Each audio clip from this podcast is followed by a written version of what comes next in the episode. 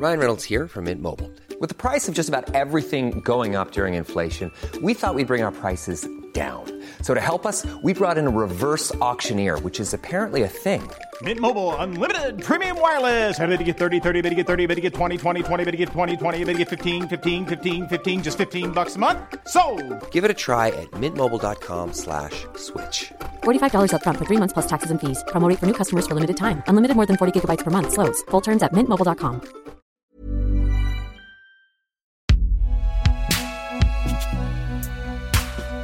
Surprise, c'est Binge Audio. T'es une femme fantastique. Il y avait tout. J'ai passé une merveilleuse soirée. Euh, Je voulais prendre le temps de te découvrir, pas forcément coucher le premier soir, mais bah, j'en ai eu très envie en étant avec toi. Et d'ailleurs, il, n'a jamais été question que je te traite mal, ou que je te blesse, ou, ou que je te fasse du mal de manière générale. Je te serre dans mes bras,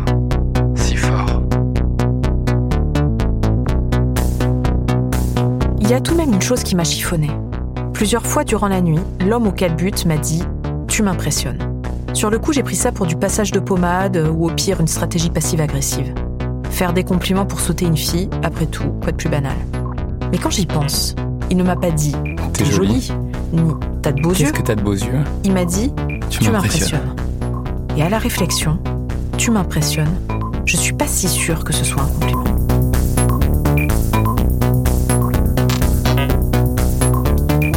Dialectique du calbut sale.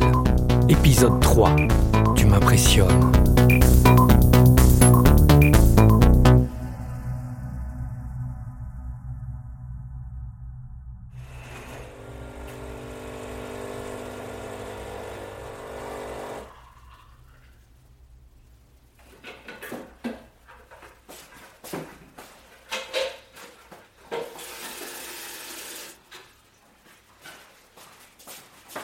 Je vais pas réussir à le lire naturellement. J'ai passé une merveilleuse soirée.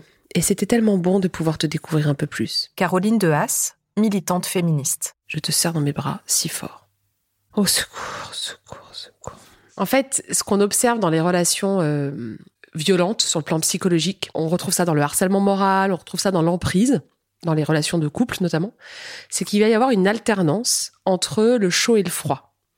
C'est-à-dire que la personne va être très sympa, D'accord? Donc euh, voilà, tu vas rentrer dans une relation hyper sympa avec la personne. Puis du jour au lendemain, elle va soit couper les ponts, soit elle va disparaître en plein milieu de la nuit de manière assez brutale. Et puis le lendemain ou le surlendemain, elle va t'envoyer un message avec des petites fleurs euh, qui va te faire te sentir indispensable. Parce que là, il te le message que tu es quelqu'un d'important, euh, même s'il le dit pas. Mais en fait, il, il, parle certes pas de toi, il te demande pas comment tu vas. Mais en gros, il te donne le sentiment que tu es quelqu'un qui compte pour lui et qui est important pour lui. C'est quand même ce qu'il dit dans ce message-là.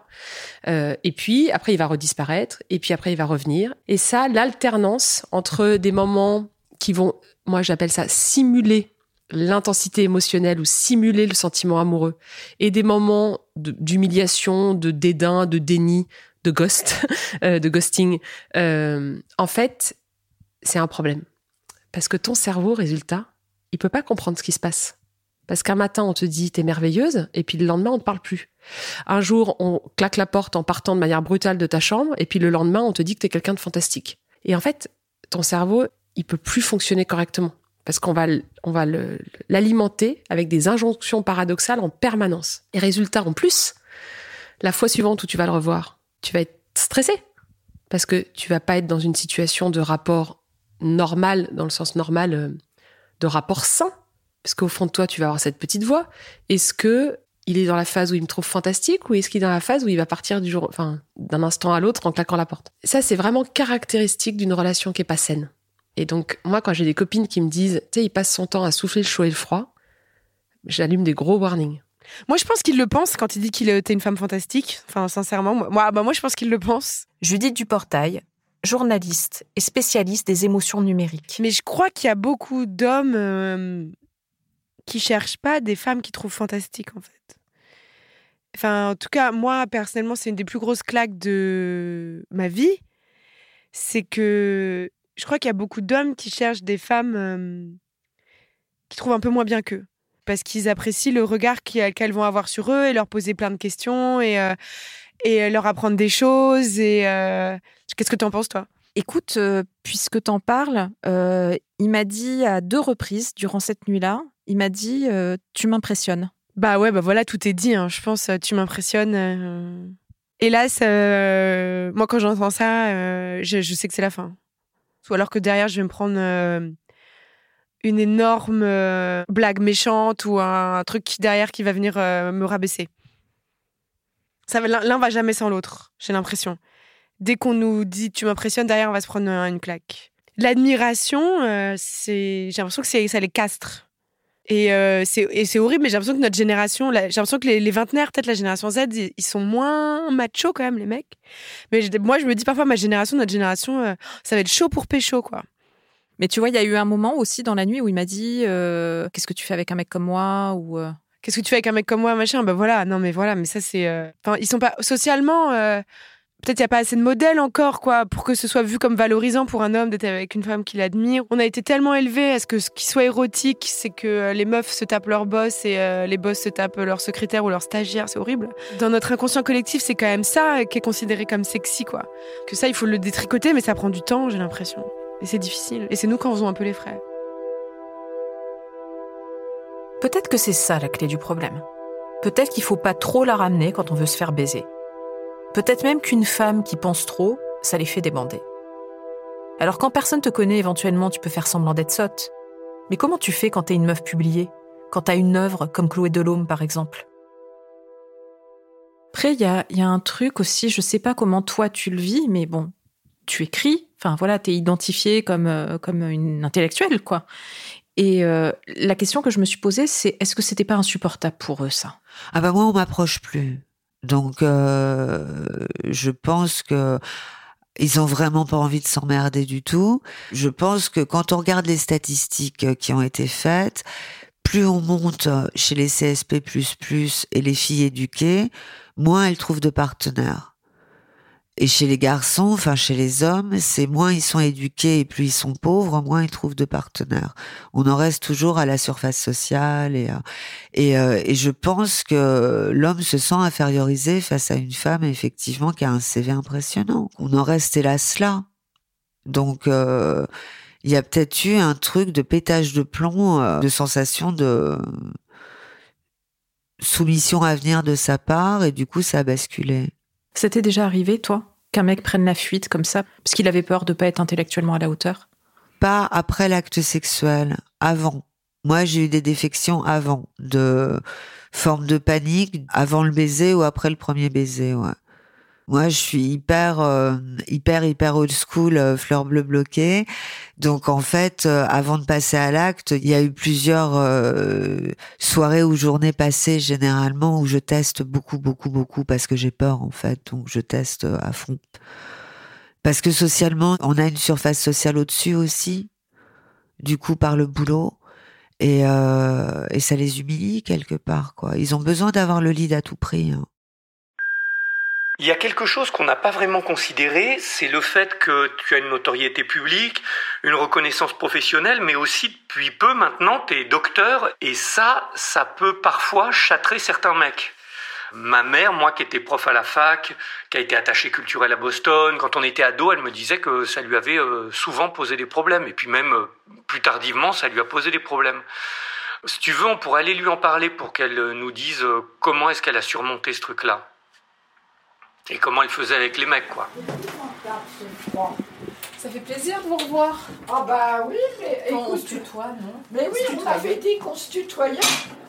Alors tu parles.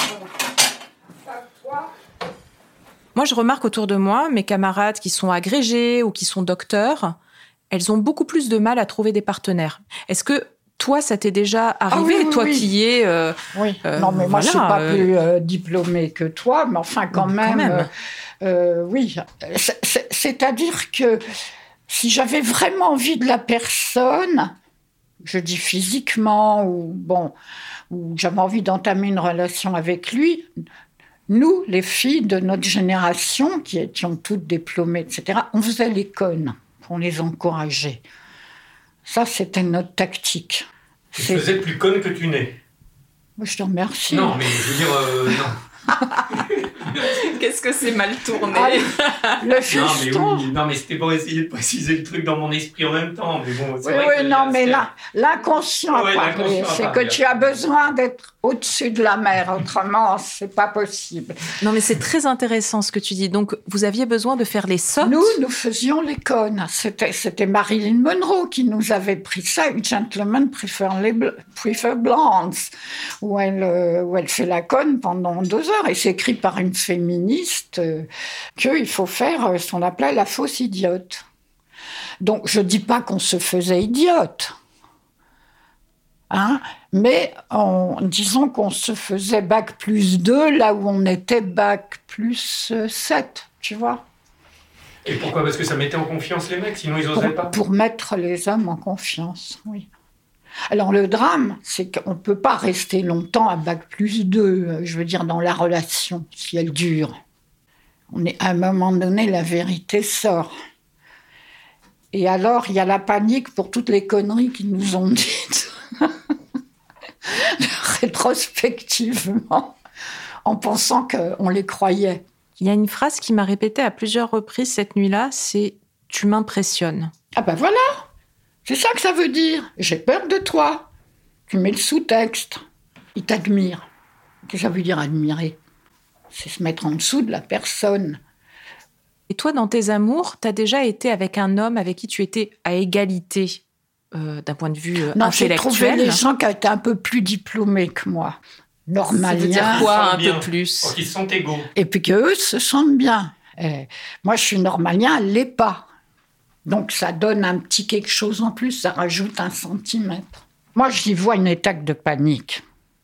La preuve, son caleçon. Enfin, on sort pas sans son caleçon.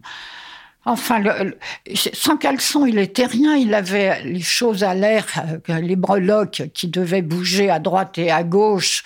Bon, c'est pas très joli. Après, bon, si s'il y a eu cette terrible chose après, avec soudain, euh, comme tu dis, euh, euh, l'horrible chose, c'est la les, comment ça s'appelle cette truc là qui, qui, se mettent dessus pour pas le, préservatif.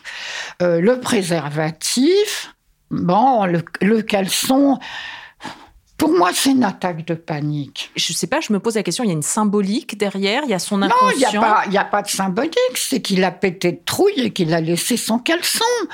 C'est vraiment un peu de l'obsession, euh, ce pauvre mec, là, je vais finir par le plaindre.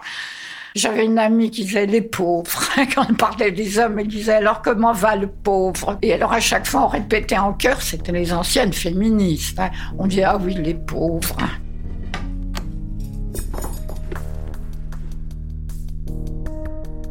J'ai quand même l'impression que plus une femme euh, est diplômée ou en position de pouvoir, on va dire, Mhm. euh, plus elle a la chance de finir seule, quoi. Et ça, c'est pas moi qui, Ouais, qui le dis, c'est les statistique, statistiques. ouais, ouais. Euh, Xavier Delaporte, journaliste, producteur de radio, spécialiste des questions numériques.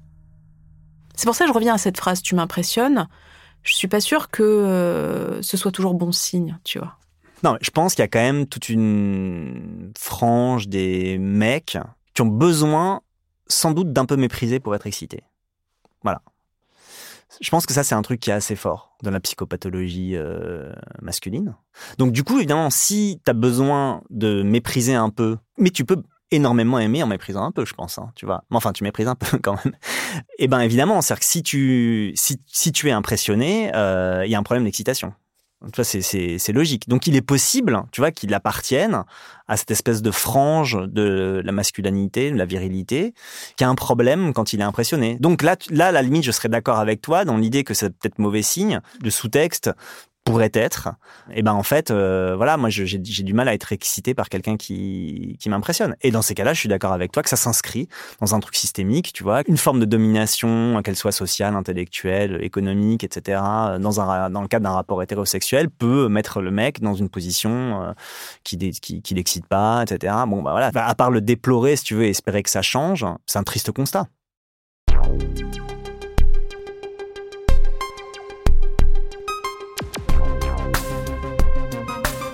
Donc il faut réussir cet impossible jeu d'équilibriste où on attend de toi que tu sois suffisamment maline pour être digne d'intérêt, mais pas trop pour rester un peu méprisable quand même.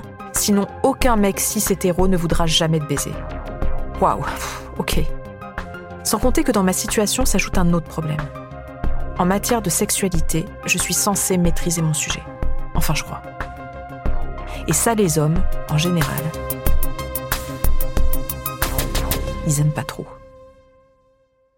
Diane, la question que j'ai envie de te poser, c'est que toi comme moi, on est identifiés, à tort ou à raison, comme des encyclopédies du cul.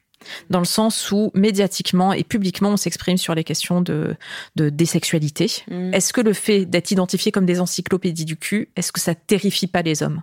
Je pense que c'est clair et net que euh, être identifié euh, comme quelqu'un euh, qui euh, sait des choses sur la sexualité. Diane Saint-Réquier, éducatrice sexuelle, fondatrice de Sexy Soucis. À partir de ça, les gens extrapolent. euh, elle a eu 10 000 partenaires et c'est une habituée de la brouette thaïlandaise et elle sait mettre ses genoux derrière ses oreilles ou j'en sais rien. En fait, on est un peu des nerds du cul. Je pense que ça, moi, je peux m'identifier à ça parce que c'est des sujets sur lesquels euh, on réfléchit, on discute, on s'informe, euh, donc sur lesquels on peut avoir plus d'infos que la moyenne. C'est pas aberrant de dire ça. Et du coup, oui, ça, ça peut être flippant aussi, quoi. Parce que du coup, qui dit, elle a de l'expérience, euh, euh, elle a euh, peut-être eu pas mal d'amants, d'amantes. euh, du coup, je sais pas, moi, j'ai l'impression que pour beaucoup de mecs hétéros, en tout cas, ils se sentent un peu en compétition avec leurs prédécesseurs, prédécesseuses, se demandent s'ils vont être à la hauteur, pensent, projettent peut-être des attentes de notre part qu'on attendrait une certaine performance, un certain type de sexualité. Je pense que pour plein de mecs, ça peut faire qu'en fait, ils soient, ils restent dans, dans, à baiser avec l'idée qu'ils ont de la personne, en fait. Tu m'as pas demandé ce qu'on avait fait. Pourquoi tu m'as pas demandé ce qu'on avait fait? Bah, je sais pas, genre, vu la description que tu m'as dit, j'ai imaginé euh, 7 minutes euh, réglementaires de pénétration, euh, ni plus ni moins. euh, merci, au revoir, quoi. Pourquoi 7 minutes? C'est la moyenne? Je crois que c'est la moyenne euh, de la pénétration à pénis dans le vagin. Ouais. C'est vraiment une, euh, un truc auquel je pense souvent, le truc que disaient des pentes là sur. euh, même pendant qu'ils sont en train de te baiser, ils sont en train de penser à leurs potes à qui ils vont raconter la baise après. C'est particulier la socialisation des mecs. Franchement, c'est vraiment l'impression que ça donne quand t'as ce type de rapport avec des gars, tu vois. Enfin, vraiment, genre le mec. Qui, qui, se préoccupe pas de ton plaisir, qui se, qui est, qui communique pas, avec, enfin, qui crée même, enfin, je sais pas. Euh, c'est vraiment, ils sont tout seuls dans leur truc. Mais en fait, j'étais en colère contre moi-même parce que je me suis dit c'est fou que nous, même quand tu te retrouves féministe à penser toutes ces questions de sexualité, etc., mais comment on fait pour que ça n'arrive pas? En fait, comment On on, les- fait pour ne pas se retrouver dans ce genre de situation si même quand on est féministe, aguerri, euh, machin, etc., euh, Mmh. euh, surconscientisé, euh, et malgré tout ça nous arrive, tu vois Comment on fait pour que ça n'arrive pas? Et puis j'ai perdu confiance. Voilà, j'ai perdu confiance entre tout. Je pense que je, je pense que je suis pas prête de recoucher avec un mec parce que déjà je leur faisais pas confiance, je leur faisais plus confiance depuis des années et là là je leur ferai plus confiance du tout, tu vois. Mais euh, franchement, je sais pas quoi dire. C'est peut-être, euh, c'est peut-être cynique. Je sais pas si je suis d'accord avec ce que je vais dire, mais j'ai envie de dire, euh, ne leur fais pas confiance. Prends ce qu'il y a à apprendre. S'il y a quelque chose à apprendre, et sinon casse-toi, quoi. Mais moi, vraiment, c'était ma politique. Mais moi, je leur fais pas confiance. Bien sûr que non. C'est pour ça que je te dis, aucune confiance, aucune attente. Humilié, méprisé, non je ne baiserai plus jamais. Voilà, j'avais envie de te faire un petit cover de la Reine des Neiges pour te remonter le moral parce que c'est pas possible que tu ressasses cette histoire en boucle.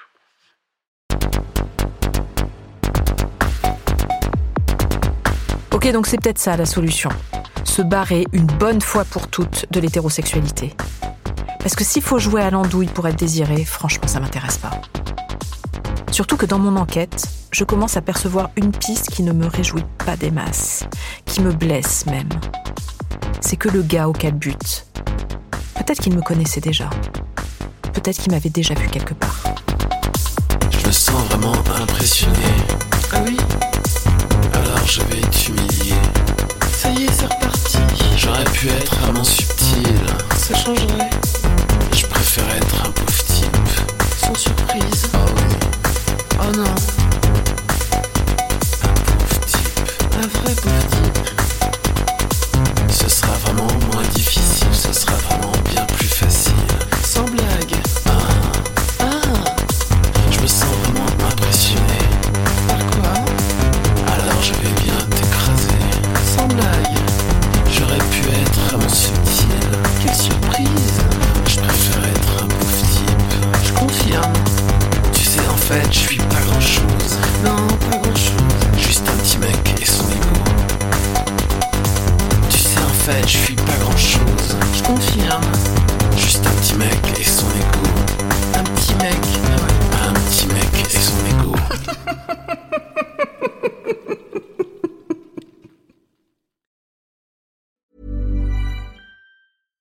Deserves the best, and there's no better place to shop for Mother's Day than Whole Foods Market. They're your destination for unbeatable savings, from premium gifts to show-stopping flowers and irresistible desserts. Start by saving 33% with Prime on all body care and candles. Then get a 15-stem bunch of tulips for just $9.99 each with Prime. Round out Mom's menu with festive rosé, irresistible berry chantilly cake, and more special treats. Come celebrate Mother's Day at Whole Foods Market.